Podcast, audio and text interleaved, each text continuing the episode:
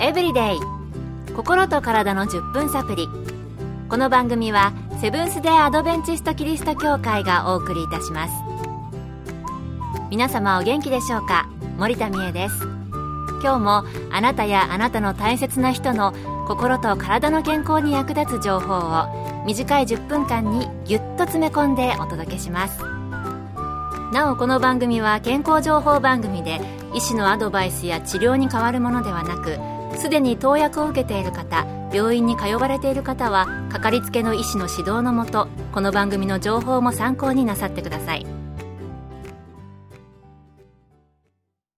あなたは毎日の生活の中であるいは時々何かに依存しているなーって思ったことないでしょうか？よく聞くのがアルコールやタバコ、ドラッグなどですよね。また買い物依存、あるいは特定の人物などに依存してしまう、スマホ依存なんていうことも聞いたことがあります。この番組でも何回かこの依存症について取り上げてお送りしましたが、その中には砂糖依存なんていう言葉もありましたね。今日はそんな依存の一つをまたトピックとして取り上げたいと思います。今回はギャンブル依存症です。米軍横田基地横田クリニックで精神科医師として働かれている飯塚浩二先生のお話をお送りします。まず、ギャンブル依存症ってどんな病気なのでしょうか？ギャンブル依存症もしくはギャンブル障害は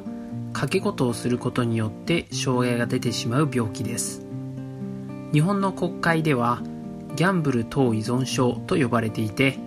ギャンブル等には競馬競輪競艇などの公営競技と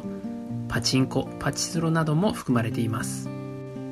そして依存症とはこれらのことにのめり込むことによって日常生活または社会生活に支障が生じている状態と定義しています。ギャンブル依存症は大昔からあったようですが少し前まではギャンブルに依存してしまう人は意志の弱い人であったり身勝手な人であるという見方がされていましたが1970年代に精神病の一つであるというように考え方が変わってきました。今ではだいたい100人に1人1%ぐらいの人がギャンブル依存症になるという研究結果が出ています。100人に1人っていうのは結構多い感じが私はしましたね。ギャンブルが好きというだけではなく、日常生活をするのが難しくなってしまうと依存症となるようです。そしてギャンブル依存症はただ単にギャンブルがやめられない意志の弱い人ということではなく、精神的な病気の一つとして今は定義されているということでした。では、ギャンブル依存症になってしまう原因というのはあるのでしょうか？なぜギャンブル依存症になってしまうのかという問題ですがいろいろな原因があります。親からの遺伝でギャンブル依存症になる可能性が高くなるということも分かっていますしまた育った環境例えば子供の頃から家族に連れられてギャンブルに接していた人などもギャンブル依存症になる可能性が高いと言われています。またギャンブル依存症の人の脳を見てみるとホルモンの働きが一般の人と違っているという研究結果もあります。ギャンブル依存症遺伝でかかってしまう可能性が高いんですね。そうですね。私の家系には幸いと言ってよいのかこの傾向の人はいなかったような気がしますので私は今のところ大丈夫かしらと思ったんですけれども脳のホルモンの働きが違っているという研究もあるようですし、100人に1人がかかる可能性あるということですから、誰でも要注意ですね。健康エブリデイ。心と体の10分サプリ。この番組はセブンス・デ・アドベンチスト・キリスト教会がお送りしています。今日はギャンブル依存症について米軍横田基地横田クリニックの精神科医師、飯塚浩二先生のお話をお送りしています。この依存症、単にギャンブル好きというだけでは病気ではないんですね。病気と診断される場合はどのような症状の場合なのでしょうか？ギャンブル依存症は生活に重大な問題障害が12ヶ月つまり1年以上続いた場合にギャンブル依存症の診断が下ります。この生活に重大な問題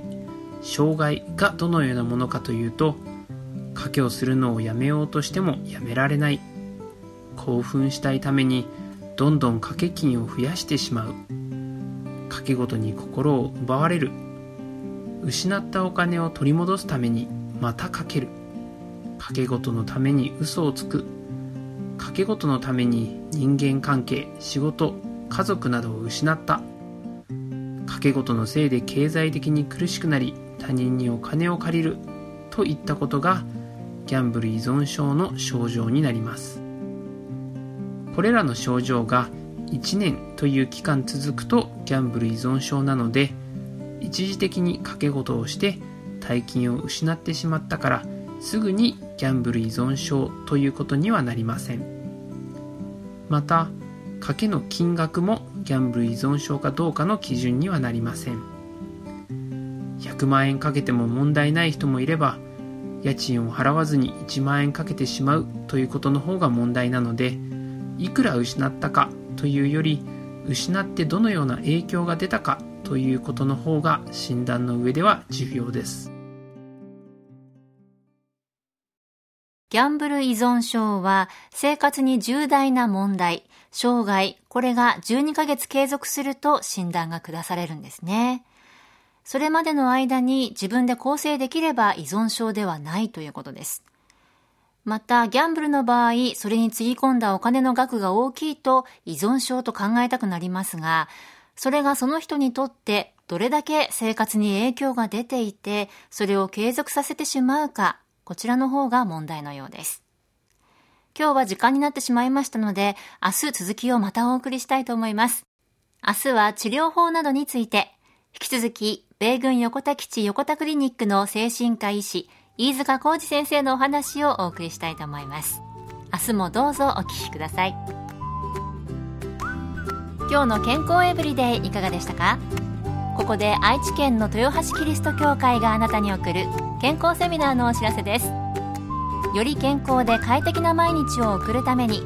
睡眠と健康をと題する健康セミナーを10月12日土曜日午後2時から愛知県にあるセブンス・デ・アドベンチスト豊橋キリスト教会で開催します。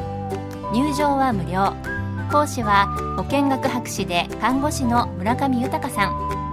詳しくは豊橋教会健康セミナー。豊橋教会健康セミナーで検索。また豊橋以外でも各地の教会で健康セミナーが開催されます。どうぞ番組ブログをご覧ください。健康エブリデイ。心と体の10分サプリこの番組はセブンス・デー・アドベンチスト・キリスト教会がお送りいたしました。それではまたお会いしましょう。皆さん Have a nice day!